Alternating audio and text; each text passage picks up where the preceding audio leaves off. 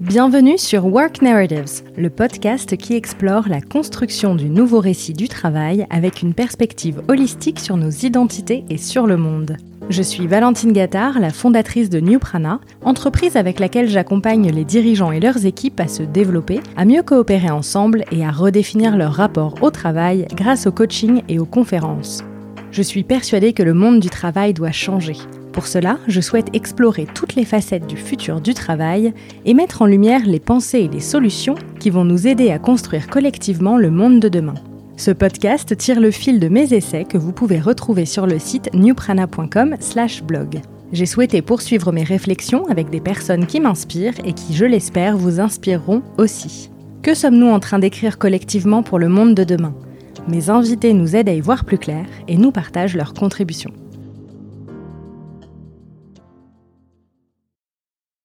Dans l'épisode d'aujourd'hui, j'ai le plaisir de recevoir Julien Vidal.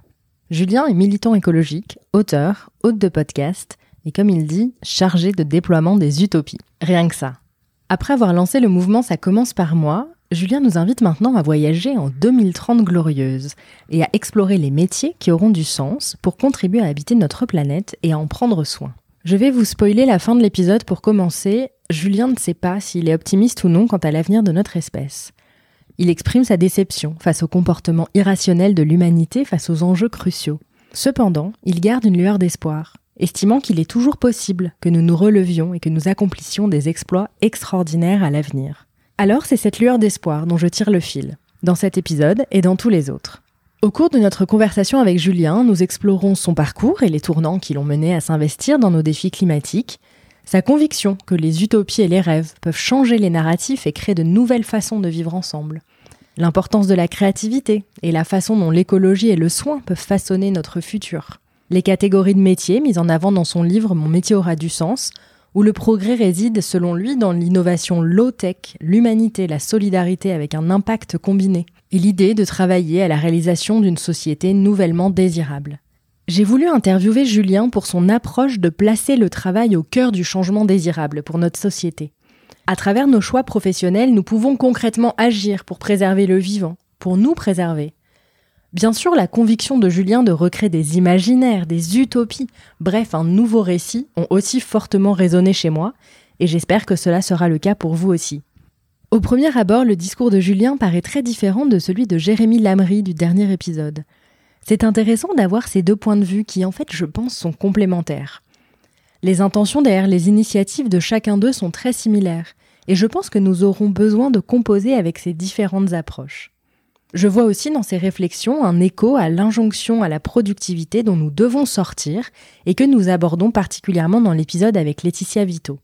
Je vous recommande donc chaudement ce trio d'épisodes pour penser votre avenir personnel et notre avenir collectif, et je me réjouis d'avoir vos retours. Comme toujours, si cet épisode vous plaît, n'hésitez pas à le partager autour de vous et à mettre des étoiles sur Apple Podcast et Spotify. Ça m'encourage et ça aide le podcast à se faire connaître. Je vous remercie et je vous souhaite une bonne écoute. Bonjour Julien. Salut Valentine. Merci beaucoup d'avoir accepté mon invitation. Je suis très heureuse de, t'accueillir. Euh, aujourd'hui, on va euh, surtout parler euh, de ton de ton dernier livre qui s'appelle Mon métier aura du sens et de tout ce qui t'a mené à ces réflexions. Donc euh, j'ai envie de, démarrer par une question qui n'est pas la question que je pose d'habitude à mes invités pour démarrer, mais euh, qui s'inspire euh, de ta question que tu poses toi dans ton podcast 2030 Glorieuse et, et aussi qui est le démarrage de ton livre. Donc j'ai envie de te demander, tu fais quoi dans la vie? Eh ben écoute, après avoir eu pendant des années et des années peur de répondre à cette question, maintenant je te dis que je fais plein de choses en ce moment. Euh, en priorité, je suis papa de deux garçons, euh, dont un qui est tout petit, qui a deux mois maintenant. Oui, effectivement. Ça, ça occupe l'essentiel de mon temps. Ouais. Et ça me permet de, de, de vivre avec, euh, avec joie ma vie personnelle, familiale, de passer du temps avec mon, mon entourage dans une ville que j'aime, à faire des choses que j'aime. Et ça, c'est une partie essentielle en ce moment de mon quotidien, de mon équilibre perso. Et à la fois, j'ai toujours euh, un engagement euh, qui est aussi le fil le fil conducteur de, de mes dernières années sur les questions éco-citoyennes ça au début eu la forme de un mouvement ça commence par moi d'un défi en fait éco-citoyen d'une année. Et puis euh, l'idée c'était de voir jusqu'à quel point on pouvait arrêter de prendre tout ce qu'on nous disait du défi écologique comme une fatalité une menace quelque chose qui allait nous peser mais au plus plutôt euh, de le transformer en, en une chance et, et en une manière de remplir différemment nos vies. Et plus j'avançais plus je me rendais compte qu'il y avait besoin de de lever la tête, au-delà de, de se réempuissanter, de se rendre compte de notre pouvoir au quotidien. Il y avait besoin de lever la tête et de recréer un lien de désirabilité avec nous et l'avenir. Donc j'essaie de travailler à ça aujourd'hui avec le podcast 2030 Glorieuse. Donc je suis aussi euh, de temps en temps, je te dis voyageur en 2030 Glorieuse, de temps en temps je te dis euh, journaliste du futur. Enfin j'aime bien là l'idée d'explorer euh, tout ce qu'on aurait à gagner à se mettre enfin à la hauteur des enjeux de notre siècle. Voilà. Super, c'est une, une réponse assez complète. Tu as utilisé un mot que j'ai trouvé hyper euh, intéressant. Tu as dit réempuissanter, c'est ça que tu as dit? Oui, tu sais, en fait, euh, ces dernières années, euh, ça nous vient notamment pas mal de, du militantisme américain ou en tout cas anglo-saxon, du de l'empowerment. Mmh. Et donc, et donc, bah, si on le francise, si on le met à notre sauce, bah, les Canadiens disent en capacité j'avais souvent entendu euh, empouvoirment, mais j'avais euh, pas entendu euh, avec la puissance. Eh je trouve ben, ça très fort. Santé, ça me ça me va bien. Je crois que là, on peut se sentir libre de, de jouer avec les mots aussi pour pour essayer de de vraiment toucher du doigt les leviers qu'on veut activer. Et ben on, reparlera d'ailleurs justement de l'importance des mots et, et du vocabulaire euh, par rapport à ce que tu fais donc aujourd'hui. Qu'est-ce qui t'a mené à, à, tout ça? Quels ont été les tournants majeurs qui t'ont qui t'ont amené sur ce chemin? Franchement, il y en a eu il y en a eu plein, mais euh, le fait d'être, euh, tu vois, né dans une famille euh, avec différentes nationalités, d'expérimenter la richesse de l'interculturalité, le fait de vivre le nez dans la nature, à Grenoble et dans ses environs, proche de la montagne, proche des éléments, proche, bah, d'une certaine manière aussi de l'impact de l'être humain sur son milieu, parce que à Grenoble, nous, on a des pics de pollution dû au fait que Grenoble, ce soit une cuvette, et donc euh, on a souvent des pics de pollution atmosphérique liés à, la circulation et aux entreprises qui sont sur place. Donc on sent à quel point notre mode de vie, il a des impacts, et de temps en temps, il nécessite d'être contraint et limité si on veut réussir à, là en l'occurrence, continuer à respirer à peu près normalement, même si déjà ça dépasse des limites qui sont déraisonnables. Et puis en plus, bah tu vois, tu, tu vois aussi des dérèglements des écosystèmes et, des équilibres qui ont mis des milliers d'années à se construire parce que les neiges sont de plus en plus abondantes et de plus en plus irrégulières et de plus en plus repoussées avec les glaciers euh, où j'allais quand j'étais gamin qui sont aujourd'hui de plus en plus lointains. Bref, ça, ça a beaucoup euh, participé à, à ce que je fais aujourd'hui. Et puis derrière, le fait de vouloir m'engager et de mettre ma vie professionnelle, mon énergie, mon temps professionnel au service de quelque chose qui allait me dépasser dans les ONG au début, dans les assos ensuite, dans aujourd'hui euh, cet euh, engagement éco-citoyen, ce, ce, soulèvement, ce militantisme, je, je sais jamais trop comment l'appeler, avec l'idée que euh, en fait on, on, a des milliers d'heures qu'on peut mettre au service non pas seulement de la quête d'une carrière, d'une position sociale, d'une éventuelle accumulation matérielle ou des choses comme ça, mais au contraire qu'on on peut utiliser cette casquette professionnelle pour contribuer à des choses dont on sera fier et notamment bah, une société qui change. Donc euh, il y a plein de choses comme ça qui m'ont permis de, de, me dire bah allez euh, c'est génial ce que tu fais, c'est génial de vouloir faire ça, mais euh, si tu veux vraiment le faire comme il faut, si tu veux vraiment le faire en étant responsable, en, avec la connaissance de tout ce qui se passe, notamment des questions écologiques, pour moi, c'était plus possible de simplement travailler dans les ONG. Je l'ai fait euh, en Philippines, aux Philippines et en Colombie, et, je me rendais compte que ça posait plein de questions sur ce qu'on appelle euh, les pays en développement, euh, la mission de solidarité internationale, et, et en réalité tout ce qu'on essaie de dupliquer qui fonctionne même pas dans nos pays. Donc la question de se poser, c'était, ou en tout cas que je me suis posé à un moment, et c'est un peu mon dernier réveil, ou en tout cas c'est mon dernier déclic, ou c'est c'est la vague sur laquelle je surfe depuis quelques années là c'est euh, en fait c'est c'est clairement nos modes de vie occidentalisés qui euh, euh, ont été trop détricotés du vivant. Il faut recréer un maillage, il faut recréer une humilité. Et nous, on a une chance en particulier en France, c'est d'être le pays le plus visité au monde avec une aura, un, pouvoir, un soft power particulier. Profitons-en, donc profitons pour changer nos modes de vie, profitons pour les rendre désirables et donner envie à d'autres, pourquoi pas de s'en emparer. Et alors par rapport à tout ce que tu fais là, donc à tous ces tournants qui t'ont euh, qui t'ont amené cette prise de conscience qui est arrivée, là où tu es aujourd'hui, euh, c'est aussi une question que que je que j'ai piqué euh, dans ton livre. pourquoi c'est source de bonheur pour toi? Mais ça veut dire que mon livre, tu l'as lu alors? Je l'ai lu en entier, surligné. je peux te le montrer. Il est, il a été très très lu. eh ben merci. J'ai eu de nombreux retours sur ce livre euh, de gens qui me disaient que ça résonnait tout particulièrement euh, sur des questions qu'ils se posaient, qu'ils s'étaient posées, qu'ils n'avaient pas osé vraiment affronter aussi.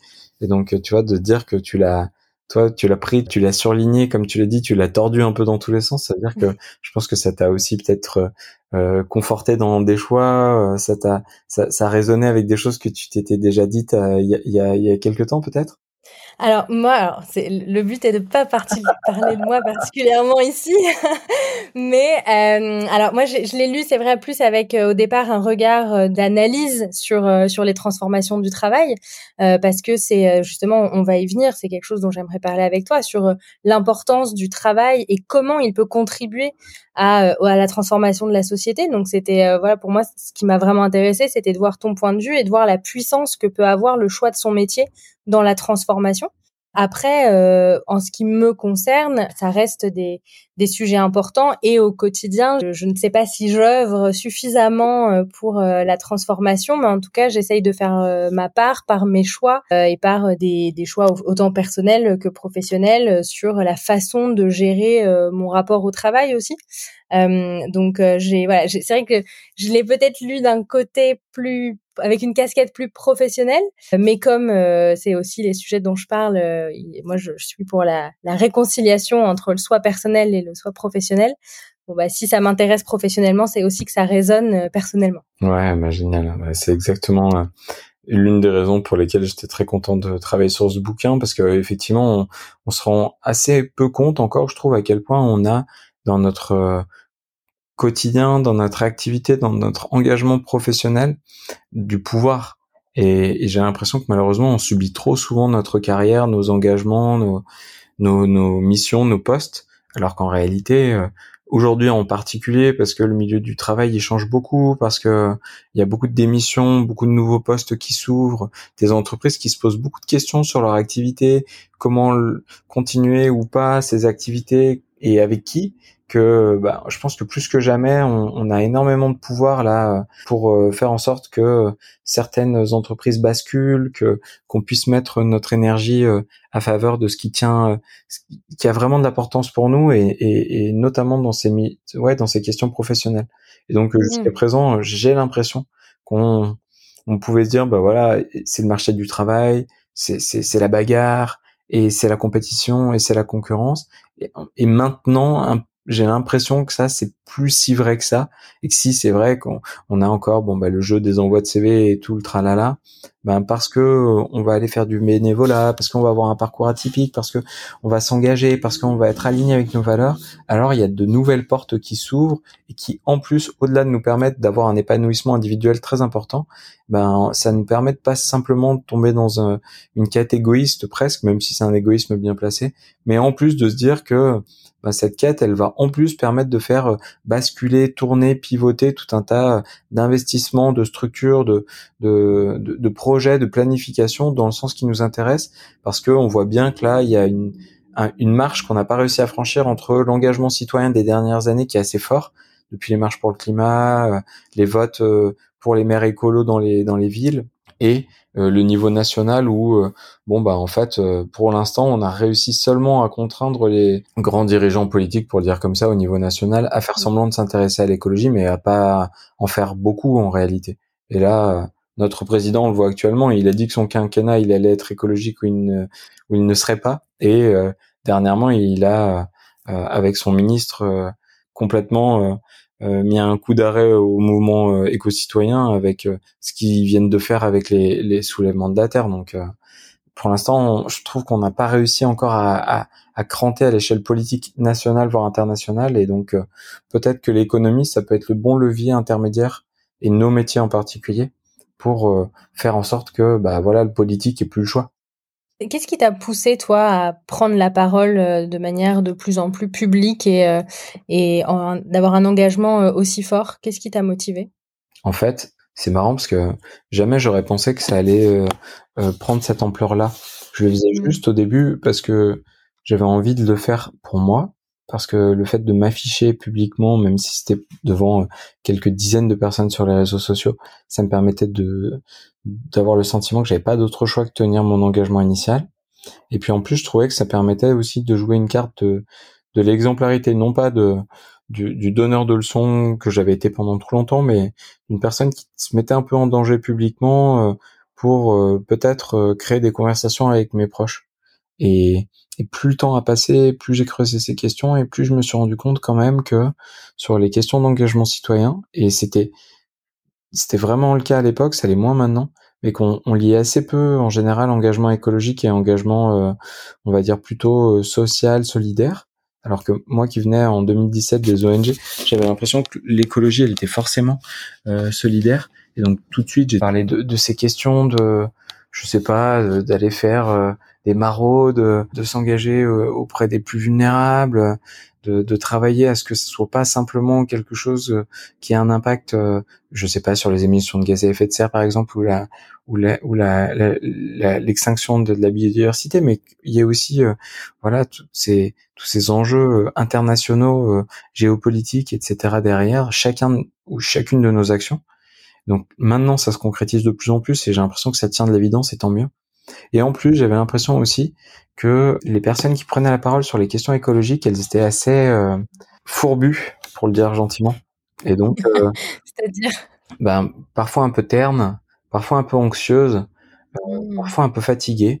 Je trouvais que c'était dommage de pas aussi oser lier euh, la question de l'engagement écologique avec une recherche d'écologie intérieure profonde qui du coup nous permettent en réalité non pas de tomber dans le risque euh, et le piège du burn-out militant, mais au contraire d'être plus heureux, d'être plus aligné, d'être plus solaire, rayonnant, et donc euh, d'avoir cette légèreté, parfois même cet humour, parfois même ce côté un peu parodique, j'en sais rien, de se dire bah voilà, en fait c'est très important qu'on agisse. En plus ça nous fait un bien fou, et à la fois bah, euh, lâchons-nous les baskets, dédramatisons aussi un peu parce que tout ce qu'on va faire est très important et à la fois complètement inutile d'une certaine manière. Et donc euh, arrêtons de nous prendre tout le temps, tout le temps aussi au sérieux parce que c'est aussi important de temps en temps de se lâcher un peu les baskets. Quoi. Donc d'apporter un peu tout ça, j'avais l'impression que c'était pas trop le cas, ça allait de plus en plus et que bah, du coup euh, j'étais contente de le faire et à la fois tu vois ces dernières années. Je me suis un peu plus remis dans mon cocon avec le côté podcast. Je suis un peu moins en avant. Il n'y a plus les vidéos brutes, il n'y a plus euh, les chroniques sur la télé et tout. Et du coup, ça me permet d'avoir repris une échelle un peu plus intimiste qui me va bien, j'avoue. D'accord. Et justement, tu parlais euh, d'alignement et un peu plus euh, tôt, je, parlais de, soi personnel et de professionnel. Donc, euh, quand on porte des engagements aussi forts, et c'est d'ailleurs ce que ce que tu racontes, on peut imaginer qu'il y a une fusion totale entre tes valeurs personnelles et tes valeurs professionnelles. Est-ce que parfois, enfin déjà, corrige-moi si, si je me trompe, et aussi, est-ce que parfois il y a quand même encore des, des zones de dissonance? Est-ce qu'il y a des moments où il y a des choses qui te conviennent pas? Ah bah, je pense qu'on est en permanence euh, imparfait. Donc euh, il y a plein de choses qu'on se souhaite pour soi et qu'on n'arrive pas à tenir pour plein de raisons. Parce que euh, on a la famille qu'on a, parce qu'on a les habitudes qu'on a, parce que la société aussi nous met encore énormément de, de bâtons dans les roues et en tout cas ne nous facilite pas tout le temps notre engagement sur ces sujets, parce que de temps en temps les nouvelles du monde, les, les nouvelles de notre gouvernement, elles, elles font aussi qu'on on désespère qu'on a de ouais envie d'avoir des des trucs auxquels se raccrocher bref moi un truc tout bête auquel je pense c'est que depuis que je suis tout petit j'adore le basket et ben c'est ces dernières semaines j'ai été accroché à mon téléphone ou à mon ordinateur à 2 heures du matin pour regarder les playoffs de NBA et voir euh, LeBron James jouer à 3 heures du matin, tu vois. Et ben, LeBron James, il doit être payé 30 millions de dollars par an. C'est entrecoupé toutes les cinq minutes de publicité pour des SUV. Donc là, clairement, en termes de modèle, on n'y est pas du tout. Et à la fois, bah, je peux pas m'empêcher de me dire que c'est un sport que j'aime, que ça déclenche des choses extraordinaires pour moi. Et donc, euh, voilà, c'est ma futilité, euh, euh, bien ou mal placée, je sais pas, mais en tout cas. Ça, ça, me fait du bien de temps en temps de parler de basket et, et d'autres choses que de l'effondrement des, des écosystèmes quoi. Besoin d'un peu de répit aussi. Euh, tu parlais d'écologie intérieure, ça fait partie aussi de, de ce dont tu as besoin toi pour aussi continuer à apporter ces messages. Ouais, je suis content d'en parler avec mes potes, je suis content de, je suis content des highlights, des, des actions, de la tension. Ça, ça me fait du bien aussi de voir tout ça, même si euh, je cautionne euh, absolument pas le modèle économique qui est mis derrière. Mmh, ouais, c'est intéressant. Et euh, alors donc justement, on parlait euh, de, euh, de la place du travail dans la transformation. Et alors justement, ce que ce que j'ai aimé dans ton livre, c'est la, la, façon dont tu places le travail comme pièce maîtresse de l'utopie et moteur du changement de société possible. Alors je vais te citer. Tu dis le travail est l'alpha et l'oméga des valeurs de notre société, donc qu'on sait. Et plutôt que d'essayer de changer la place du travail dans nos vies ou de le réduire, toi tu proposes de t'en servir comme levier et de le déployer. Tu dis notamment notre participation au monde dans la sphère privée se fait de plus en plus engagée et altruiste. Nos métiers ne demandent qu'à suivre la même dynamique.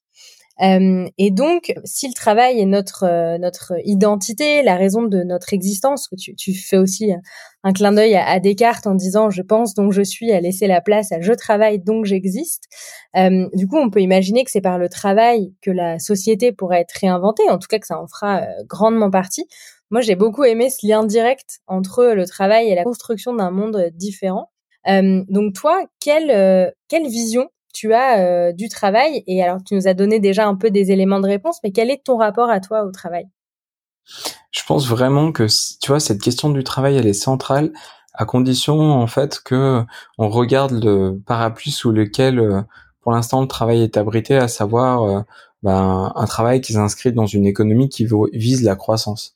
Et donc, elle vise la croissance, et c'est fou de se dire qu'aujourd'hui, le mot de croissance, il est absolument associé à la croissance économique, et qu'en réalité, même derrière, il y a un autre mot qui est caché, mais induit et évident, la croissance économique infinie. Mm. Et donc, on travaille pour une croissance économique infinie. Le deal, c'est vous allez faire un travail qui va pas forcément vous plaire, mais c'est comme ça. Ça va vous permettre d'avoir euh, un salaire décent, qui va vous permettre d'avoir des conditions favorables pour euh, acheter tout ce que vous voudrez, vous faire plaisir, éventuellement partir une ou deux semaines euh, de temps en temps à l'autre bout de la planète pour décompresser et, et, et enfin être libre d'être vous-même.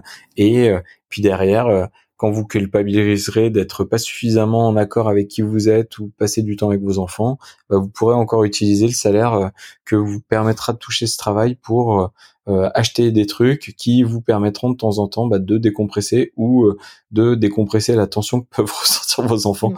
parce qu'ils passent pas suffisamment de temps avec vous. Franchement, mon raccourci est un peu simpliste et à la fois c'est quand même vachement ça quand même. Mmh. Et donc du coup, on travaille toute la vie pour comme des hamsters, faire tourner une roue euh, dans laquelle on n'a pas forcément envie d'être et qui, en l'occurrence, là, est en train de nous mener droit dans le mur parce que c'est en train de rompre des équilibres, encore une fois, qui ont mis des milliers d'années à se construire sur Terre. Et en réalité, si on regarde notre travail différemment et qu'on se dit que plutôt de simplement viser la croissance économique, on peut aussi décider de viser d'autres croissances, croissance du sens, du lien, de l'humour, de l'amour, de la solidarité, etc., etc. Alors on regarde notre travail complètement différemment on se pose la question, pourquoi pas, euh, de la forme de ce travail, en le réduisant, en le partageant, en le rendant plus coopératif, en le rendant plus flexible, plus ancré aussi, pourquoi pas. ça, c'est vraiment de la forme. Mais sur le fond, on se dit qu'on travaille pas simplement à la génération euh, de 2, 3, 4 points en plus de l'augmentation du chiffre d'affaires d'une année sur l'autre pour quelque chose qui ne convient pas. Et donc, on peut se rendre compte qu'on peut travailler à d'autres croissances et participer à des modèles qui sont complètement différents avec et c'est ça à mon avis la rupture, non plus le manque d'ambition de se dire que on va juste essayer de faire du, moins mal possible, mais que cette fois on essaie de faire vraiment du mieux possible. Et donc plutôt que de se dire bon on va faire moins mal, ben non, on se dirait qu'on régénérerait, qu'on apporterait du positif. Et donc comment en fait grâce à notre travail on peut complètement sortir de ce sillon de la croissance à tout prix euh, dans lequel on, on a l'impression qu'on est englué, dont on peut pas sortir, pour faire en, fait à l'image du vivant, c'est-à-dire euh, créer des interdépendances, euh, être dans un milieu euh, dans lequel on arriverait à recréer des équilibres et faire en sorte qu'on vise les bonheurs qui nous remplissent vraiment. Et le fait de changer de voiture tous les 5-10 ans, d'avoir une maison plus grande ou de changer de téléphone tous les ans, ça, ça nous remplit pas vraiment.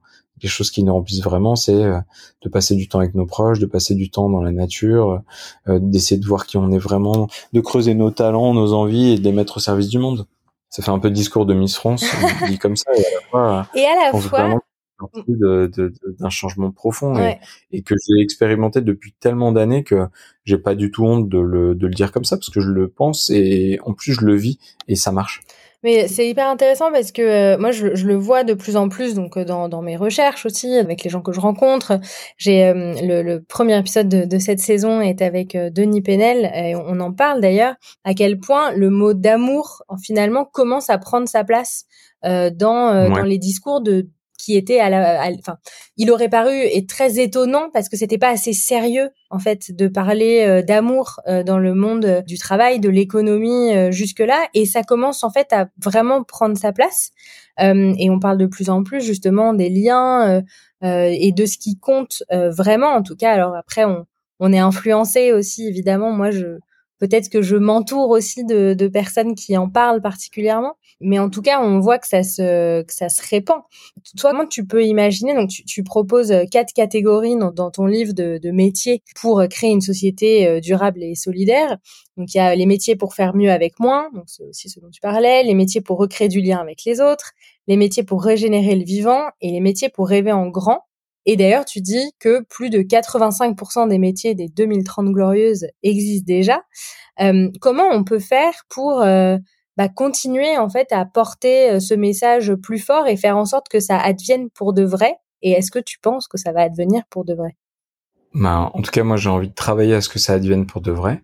Et donc, le livre, il est aussi stratégique parce que malheureusement, actuellement, on dit aux gens que l'évolution de notre société euh, et les nouvelles possibilités de croissance économique et, euh, le progrès comme on l'entend aujourd'hui, eh ben ils vont dans le sens d'avoir tous et toutes un casque de réalité virtuelle dans nos futurs métiers avec euh, je sais pas pourquoi pas des, des missions des projets ou la totalité même de notre métier dopé à l'intelligence artificielle.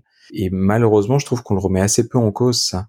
Et, notamment parce que on entend beaucoup relayé euh, sans filtre par la presse que justement 85% des métiers de 2030 n'existent pas et tous ces trucs. Parce qu'on a l'impression que la technologie c'est plus un moyen mais une fin. Et que euh, quoi qu'il arrive ça va nous impacter et qu'on n'a plus la main dessus et qu'on peut plus dire stop on peut juste suivre et donc euh, bon bah voilà autant essayer de courir derrière plutôt que de perdre. Et, et moi ça me convient pas du tout de me dire ça. Encore une fois quand on est confronté à à nos enjeux écologiques, solidaires, on se rend compte que le tout technologique, c'est c'est tout sauf euh, le, chemin à suivre. Et donc, euh, j'ai envie de montrer que euh, on n'a pas perdu cette, cette course, on n'a pas perdu la main sur ces questions d'un métier qui aurait du sens, qui nous permettrait de nous épanouir et de mettre la société et l'économie dans le bon sens. Qu'au contraire, en réalité, c'est très possible et c'est d'autant plus possible que les métiers de ce que moi j'appelle les 2030 glorieuses, ils existent déjà. C'est ce que je fais avec le podcast. Depuis quatre ans, avec le podcast 2030 glorieuses, je mets en avant les personnes qui font les métiers de demain. Et donc, je veux montrer qu'il y a, que le progrès, il est là. Le progrès, il est dans cette humilité, il est dans cette innovation low-tech, il est euh, dans cette envie d'humanité, de solidarité, de combinaison de différents impacts qui ne sont pas que des impacts économiques. Et, et qu'en réalité, bah, ces métiers, parfois, on sait juste pas les regarder, on sait juste pas où regarder, on sait juste pas bien les identifier, ou si on les a identifiés, on sait pas bien les valoriser. Et donc, quand on fait ce travail de, mieux regarder et de se rendre compte à, quel point ils ont un pouvoir derrière, une sorte d'effet boule de neige qui se met en place une fois qu'on qu'on les alimente, vraiment, alors euh, bah là, ça vaut le coup de dire à tous ces jeunes et tous ces moins jeunes d'ailleurs qui veulent se réorienter ou pas, euh, bah regardez en fait, vous aussi pour vous c'est possible puisque eux l'ont fait. Et en vous mettant au service de ces métiers-là, bah, vous allez en fait participer euh, à l'avènement d'une société qui est vraiment désirable. Et donc euh, c'est vraiment l'effet Kiss Cool, le double effet Kiss Cool, c'est ça va vous faire du bien à vous.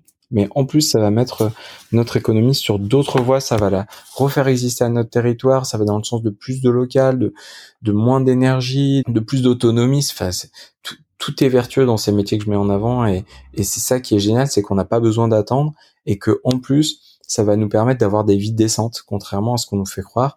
Quand en général on parle d'économie et d'écologie, on l'associe presque immédiatement à la notion de décroissance. On se dit qu'on va devoir moins travailler, qu'on n'est pas sûr d'avoir du travail pour tout le monde et, euh, alors que le chantier il est tellement immense que au contraire il y a du boulot pour tout le monde et des boulots qui sont autrement plus enthousiasmants que les bullshit jobs et j'en passe euh, que notre société nous offre actuellement. Et est-ce que tu crois, est-ce que tu parles de, de société désirable, et d'ailleurs il y a, y a, des moments dans, dans, le livre aussi où, tu, tu, parles de ça, tu parles de mise en commun, euh, de bonheur, euh, mais est-ce que effectivement quand on voit toutes les avancées technologiques et, et beaucoup de personnes qui sont euh, très attirées par, par ces nouvelles façons de faire, par ces nouveaux objets, est-ce que tu penses que cette société, c'est le rêve de, de tout le monde, ou en tout cas vraiment de suffisamment de, de personnes? Hmm. En tout cas, je me rends compte que quand les gens s'en saisissent, euh, ils deviennent euh, de fantastiques ambassadeurs de cette société parce mmh. que ils s'y incarnent, ils s'y déploient et du coup, ça les alimente, ça les libère. Là où notre mmh. société en général, j'ai l'impression qu'elle nous emprisonne, elle nous, elle nous écrase et donc on se sent obligé de jouer la partie, on se sent d'une certaine manière aussi obligé de la défendre parce qu'on a l'impression qu'il n'y a pas d'autre choix et qu'on veut sentir qu'on existe auprès de cette communauté euh, qui est l'humanité et pour l'instant l'humanité de la mondialisation. Mais en réalité, euh, on voit qu'il y a tellement de fracas, qu'il y a tellement de perte de sens, qu'il y a tellement de maladies, qu'il y a tellement de gens zombies, de médicaments qui chaque année sont encore plus achetés, etc. Qu'on voit bien que, ben, en fait, euh, c'est pas le paradis, quoi. Et donc, moi, ce que je note, c'est que si pour l'instant, effectivement, la majorité des Français n'ont pas envie d'aller vers les 2030 glorieuses, c'est pas parce qu'ils ne veulent pas y aller, c'est parce qu'ils n'ont pas conscience qu'elles existent ou parce que malheureusement le soft power actuel, les médias, les films, les histoires qu'on trouve notamment dans les séries ou dans les livres, eh ben ils sont encore majoritairement tournés vers le fait que la réussite elle est matérielle, la, la réussite elle est, euh, elle passe par le pouvoir, la domination, l'accumulation. Je pense que si nous on donne à voir ces gens qui s'épanouissent, qui s'éclatent, qui sont vivants, qui sont vibrants, et qu'en plus on travaille à changer les codes de réussite grâce à des soft power dont on se saisit de plus en plus, j'ai l'impression. Je pense aux médias verts qui fait un super boulot, à Blast, à, plein de romans qui sont en train de faire ce travail de, de mettre au monde des utopies euh, qui aillent dans le sens de ces 2030 glorieuses. En fait, on va, on va donner envie aux gens d'y aller et on va même leur autoriser à se dire qu'ils peuvent y aller vers ces 2030 glorieuses il y a ce travail qui est à faire. Et, si tu le comprends, et si je devais le résumer, tout ce que je viens de dire en une phrase, c'est c'est pas suffisant de montrer ces gens qui font déjà et qui prennent du plaisir à faire. Il va falloir aussi, d'une certaine manière, faire un peu le marketing de ces gens qui font quoi. Il va mmh. falloir créer le rêve autour parce que ben donner l'exemple pour nous c'est pas suffisant. L'humanité a besoin de de, de l'histoire, du sous-texte, de la voix off et donc ben voilà il faut les deux. Ouais, complètement. Bah, tout comme euh, finalement, c'est un, une mythologie qui a été créée autour de la réussite et des symboles de réussite. Bien sûr. Euh, on, on, peut, on peut écrire une autre histoire. Et alors, c'est une transition parfaite avec ma question suivante, euh, parce que euh, tu, tu mentionnes euh, effectivement aussi le, le récit, l'importance du pourquoi. c'est l'objet de mon, mon, dernier texte sur justement le nouveau récit du travail. Et je suis assez fascinée par la puissance que les mots peuvent apporter. Et toi, tu parles beaucoup, et tu viens de le dire également, tu parles beaucoup du et d'imaginaire. Comment t'es venu à utiliser euh, ces mots-là et comment ils ont pris leur place dans ton imaginaire à toi? Bah, En fait, j'ai l'impression que ces utopies, d'une certaine manière, je les vis malgré moi depuis pas mal de temps.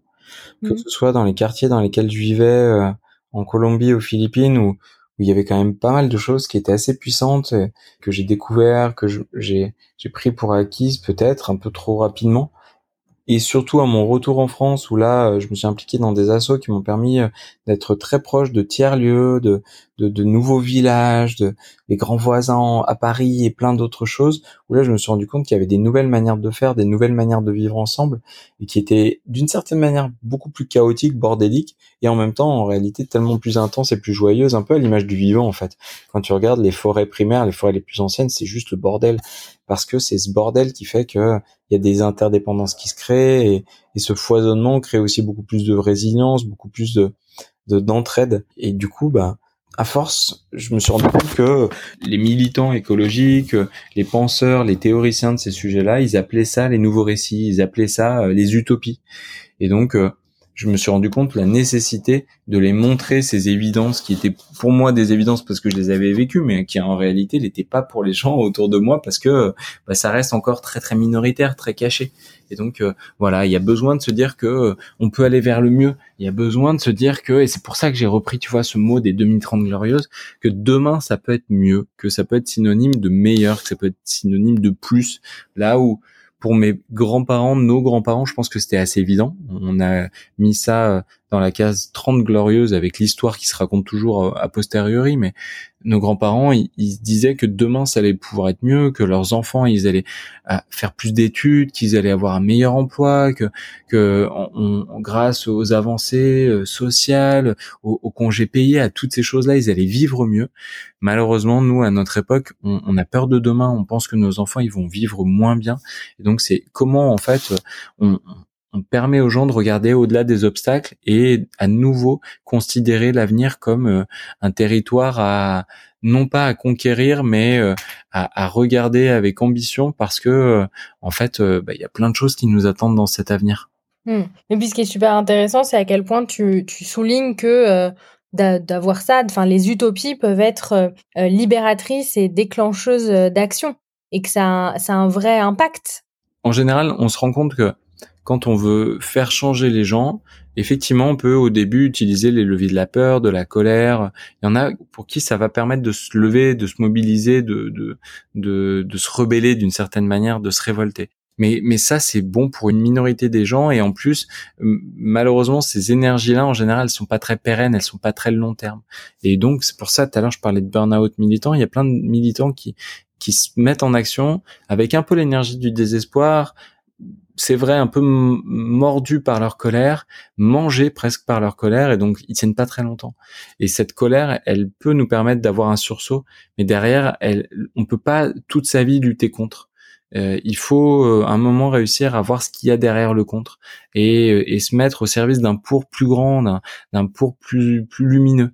Et, et non seulement nous, ça nous fait du bien tous ceux qui euh, nous sommes levés plus tôt, mais en plus ça va nous permettre de faire que d'autres nous rejoignent parce que ben voilà, il y en a qui ont besoin d'aller vers quelque chose qui a l'air euh, plus simple, plus joyeux, plus plus paisible, plus accessible, je sais pas comment dire mais mais il y a une partie de l'humanité qui pour l'instant euh, ne s'est pas mis à la hauteur des enjeux parce que elle a l'impression que le fait de le faire va lui faire perdre plein de choses. Si on montre qu'en réalité, il y a plein d'utopies qui les attendent, il y a plein de choses à gagner, alors bah, on va activer des leviers de désirabilité qui vont forcément nous permettre de passer de quelques millions en France sensibles, éveillés, acteurs, actrices sur ces sujets-là, à plusieurs dizaines de millions assez rapidement. Et donc, c'est ce moment, c'est le bon moment de le faire là. Mmh. Mais puis c'est puis c'est intéressant parce que on voit que l'axe collectif est particulièrement important et qu'il y a la nécessité d'avoir une articulation entre euh, l'accomplissement individuel et l'accomplissement euh, collectif. Et, euh, et d'ailleurs, tu, tu, parles aussi de, de la question du, du, lien et du care, qui sont très importants dans alors, et le futur du travail et le futur de, de l'humanité. Quel regard toi tu portes sur justement les métiers de, de ces domaines du care, de, du lien et, et leur lien avec avec le vivant au sens plus large? Bah ça c'est vraiment l'ambiguïté. C'est ma métaphore en général quand je parle de, de ce qu'on doit viser comme nouvelle croissance et pourquoi il faut vraiment réussir à utiliser euh, les 2030 glorieuses non pas comme euh, une fin mais comme un moyen d'agir. Et en l'occurrence tu vois ces derniers temps on a beaucoup utilisé euh, le mot de sobriété. Ça peut être aussi celui du care tu vois. Ben ma métaphore à deux balles c'est celle-ci. C'est comme si on disait en fait là vous êtes en situation de surpoids euh, ça, ça, ça va pas du tout pour plein de raisons et donc euh, ça peut créer des problèmes sur vos genoux, sur euh, votre cœur et donc il va falloir changer. Et donc on pourrait te dire que l'écologie ou le care, ça pourrait être deux choses. On va te le vendre soit façon capitalisme Weight Watchers et donc euh, tu vas tout peser, tout tout chaque chaque chaque consommation, chaque aliment face à toi, ça va être une calorie, ça va être une menace, ça va être ça va être un, un fardeau, ça ça va être une source d'angoisse. Et donc on peut tomber aussi dans ce care qui est euh, monétisé ou tu vois, il y a eu cet exemple il y a quelques mois qui, qui m'est resté en travers de la gorge de dire que la Poste mettrait en place un service, je crois qu'ils finalement ils l'ont jamais fait tellement ça a fait parler, mais à vérifier un service pour que les facteurs puissent passer un peu du temps avec les personnes âgées et envoyer un SMS à leurs enfants ou leurs petits enfants pour donner des nouvelles de ces personnes âgées. Donc soit on, on monétise tout le lien et, et tout devient euh, source de potentiels euh, revenus économiques et, et, toute notre vie on va avoir cette, ce lien de monétisation euh, de, de, de l'entraide et de notre démarche écologique. Soit au contraire on se dit bah non en fait mieux manger c'est pas du Weight Watcher c'est pas tout peser. C'est apprendre à refaire à manger, avoir une alimentation plus végétale, s'inscrire à une AMAP, rencontrer euh, les agriculteurs à côté de chez soi, prendre le temps de faire, apprendre aussi les vertus du jeûne, etc., etc. Et en fait, tu refais les choses en conscience, tu vois ce que je veux dire? Et donc là, tu t'autonomises, là, tu te libères. Et d'une certaine manière, bah en fait, à force, tu vas faire des économies, tu, vas être beaucoup plus épanoui. Et puis, euh, naturellement, tu vas avoir une alimentation qui va euh, être de moins en moins transformée et, de plus en plus de saisons et de plus en plus goûtu et, qui va te permettre enfin de vivre en bonne santé. Bah, pour moi, la question écologique, la question du care, c'est exactement la même chose. Si c'est un care qui euh, met les gens sous cloche, on n'est pas dans le bon. Si c'est un care qui autonomise, qui, qui, qui recrée du lien et qui passe pas forcément par un lien financier et qui même, pourquoi pas, essaye de créer, recréer des zones de gratuité, alors là, on va dans la bonne direction. Mais euh, donc je trouve ça très euh, très intéressant et euh, j'ai beaucoup aimé aussi ce que tu disais sur sur la créativité. Comment selon toi on peut faire justement pour la libérer, pour libérer la créativité et, et parer au potentiel gâchis de talent dont le coût devrait être envisagé comme coût de l'inaction climatique selon toi? Ouais, c'est une bonne question parce que ça montre aussi cette nécessité de prendre de la hauteur. Tu vois, on a été tellement mis en silo euh, dans nos éducations, mais aussi dans les tâches qu'on assure au quotidien euh, dans nos métiers, que finalement on, on, on, devient plus très pertinent. On a l'impression d'être des robots. On a l'impression euh, de, de, voir une, une, infime partie de, de la de la grande image et, et de et de finalement avoir, c'est vrai, bah, que une, une automatisation de nos tâches quoi. Alors que en réalité en, apportant de la complexité dans notre compréhension en, essayant de toucher à d'autres tâches et et, et et, du coup en prenant de la hauteur ça je pense que ça participe à, à, nous redonner du sens mais aussi de la créativité. Parce que en apportant de la contrainte de la complexité ben on peut penser à d'autres choses. Là où bah, cette encore une fois, euh, mise en silo, cette, cette découpe très fine de toutes les tâches, bah, ça nous a euh, enlevé le pouvoir de notre créativité. Et, euh, et puis après, bah, il faut créer de la place. Il faut créer de la place dans nos vies. Il faut créer de la place dans dans notre agenda parce que en fait, la créativité, elle vient, c'est vrai, comme je disais, de la contrainte, de la complexité, mais elle vient aussi de la place et du vide. Je sais pas si comment tu fonctionnes toi, Valentine, mais moi, mes meilleures idées, je les ai quand je fais du vélo, je les ai quand je me balade en nature, je les ai quand je suis sous la douche, je les ai quand je fais tout sauf me dire qu'il faut que j'ai une bonne idée. Et c'est le moment où ton esprit vagabonde en fait, où euh, où tu arrives à, enfin euh, à laisser quelque chose sortir de toi que tu n'avais pas prévu de, de laisser sortir. Et donc c'est comment aussi on accepte que bah on, on doit pas tout le temps être productif, on doit pas tout le temps être efficace, on doit pas tout le temps être stimulé, sollicité. Et donc, euh, bah, c'est vrai que je te parlais du vélo parce que finalement, le vélo, c'est un endroit où de temps en temps, si c'est vrai qu'il faut faire attention aux piétons, aux, aux automobilistes et tout, bah, on peut un peu se laisser aller à vagabonder. Mais en réalité, ça passerait aussi par réussir à, à bah, de temps en temps garder un peu le, téléphone loin de soi. Tu vois, il y a un truc que j'aime bien faire par exemple, c'est quand euh, j'ai un rendez-vous et que la personne avec laquelle j'ai rendez-vous est en retard, et ben plutôt que d'être euh, déçu, énervé, frustré et de prendre mon téléphone pour faire plein de trucs, et ben je considère que la personne qui est en retard me fait un cadeau, un cadeau de, de temps comme ça. Et du coup, bah, je regarde les gens. Euh, je, si j'ai un livre, je bouquine un peu euh, et j'essaie de faire en sorte de surtout pas sortir mon téléphone pour euh, avoir le sentiment finalement de pas perdre mon temps. Et, c'est deux trois petits mécanismes comme ça qui font du bien. Et c'est un peu la, la question qui se pose quand on a le besoin de remettre du sens dans sa vie, de changer de métier ou des choses comme ça, bah, il faut accepter d'abord, euh, il va falloir créer du vide, créer du vide pourquoi pas en commençant si c'est accessible en faisant un 4 5 e ou un mi-temps ou, idéalement même en démissionnant et, et, pareil en créant du vide un peu de toutes ces activités parfois qui remplissent nos agendas et,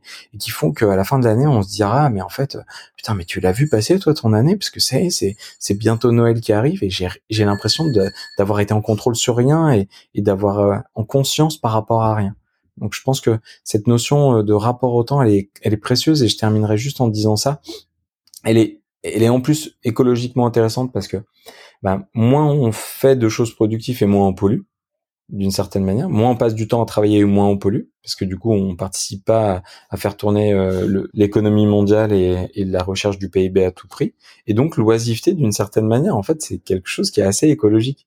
Et en plus de ça, bah, l'oisiveté, c'est les moments où, euh, derrière, on peut aussi euh, se dire, bah tiens, en fait, je passe un peu du temps avec les gens autour de moi je vais euh, enfin ouvrir cette BD que j'ai envie d'ouvrir depuis longtemps et c'est des choses qui me rendent profondément heureux. Donc euh, je pense que ça c'est hyper important. Et cette notion de de, de ralentissement elle me permet d'ouvrir sur une dernière question euh, et c'est de se dire mais en fait est-ce que tu vois là on parle des métiers qui ont du sens on parle de mettre son énergie professionnelle au service des enjeux écologiques mais de temps en temps il faut aussi oser se dire que bah en fait l'action c'est pas la meilleure solution tu vois donc s'il y a des choses à faire, s'il y a des choses à reconstruire, à réparer et régénérer, bah il y a aussi des choses à ne pas faire. Et donc la non-action potentiellement, c'est une vraie réponse à nos enjeux. Euh, de se foutre dans un hamac et, et de se foutre euh, les pieds dans l'herbe sous un arbre ou j'en sais rien, bah oh, ça va faire partie aussi de toutes les choses qu'on va devoir refaire proactivement presque, parce que euh, bah ça en l'occurrence ça, ça, ça, ça nique pas la planète quoi. Et euh, bah, c'est effectivement. Et alors juste une, une toute dernière question qui, euh, qui sera aussi un, un clin d'œil à mes camarades du collectif euh, Soho. Euh, tu parles beaucoup donc de rêve et d'utopie. moi j'aimerais savoir ce qui te rend optimiste pour tout ça. En fait, j'ai du mal à te dire si je suis optimiste ou, ah. ou pessimiste parce que bah en fait l'humanité elle est tellement irrationnelle que ben, tu vois, on, pour l'instant, on est très très irrationnel dans le mauvais sens. On est capable de beaucoup se décevoir parce que euh, on se met pas à la hauteur des enjeux, alors qu'on on, a toutes les bonnes raisons de le faire. Mais c'est c'est pas du tout improbable qu'à un moment on soit irrationnel euh, dans le sens inverse et que tout d'un coup, alors que euh, on a en fait toutes les raisons de penser que c'est foutu, et ben en fait on arrivera à se redresser et, à faire des choses extraordinaires qui euh, nous feront nous dire en quelques années mais si on l'avait fait plus tôt, ça aurait été beaucoup plus simple. Mais à la fois, ben voilà où on en est et bravo à nous. Donc ça c'est la première réponse. Et la deuxième chose c'est qu'en plus pour avoir eu la chance d'avoir vécu dans des contextes très très différents où euh, la vie est complètement différente dans des conditions complètement différentes, ben, je me rends compte aussi à quel point le, bonheur il, il se cache pas dans le mat matérialisme et le, bonheur, il est finalement euh, en général quand même assez décorrélé de la contrainte qui pèse sur nous ou pas. Je ne dis pas que ce sera facile d'avoir une vie heureuse et épanouie euh, euh, quand on aura les flammes des feux de forêt qui viendront nous lécher les fesses ou d'autres catastrophes géopolitiques, naturelles, etc., qui sont de plus en plus présentes. Et à la fois, bah, la vie, elle trouve toujours un moyen d'être là, de se dire que bah, les, les interstices de, ces urgences euh, sont une bonne occasion de se rassembler, de faire la fête, d'en profiter. Et donc, euh, tu vois, j'ai fait un truc qui a un peu changé mon regard par rapport à toutes ces questions d'urgence. Ça s'appelle le marche du temps profond. Et ça permet de marcher en 4,6 km les 4,6 milliards d'années de la Terre. Il y en a qui sont régulièrement organisés, notamment en France. Si les personnes qui nous écoutent sont anglophones, il y a une application qui existe, qui s'appelle The Deep Time Walk, et donc on peut marcher comme ça pendant 4,6 km où vous voulez à côté de chez vous, et avoir une personne qui nous raconte l'histoire de la Terre en, même temps. Et, ça permet aussi de dédramatiser vachement parce que finalement, bon bah, l'humanité, on, est arrivé, on repartira, et puis après la planète, elle sera encore là. Donc euh, c'est très ambivalent ce que je dis. Et je, je comprends que pour certains, ça peut être choquant, et, et à la fois ça permet aussi de se ouais encore une fois de se dire que c'est très important d'agir et qu'à la fois il faut se il faut aussi un peu se lâcher les baskets quoi. Super, bah merci pour cette conclusion et merci beaucoup pour euh, tout ce que tu nous as partagé. Et puis bah, j'espère à, à, très bientôt. Merci à toi. Merci. Salut. Qu'avez-vous retenu de cet épisode? Qu'est-ce qui a particulièrement résonné pour vous? Je serais ravie de savoir où vous en êtes de votre côté et comment vous vous voyez participer à l'écriture collective du nouveau récit du travail. N'hésitez pas à me contacter sur LinkedIn, Instagram ou à m'écrire à valentine@newprana.com. Tous les liens sont dans la description de l'épisode. À bientôt!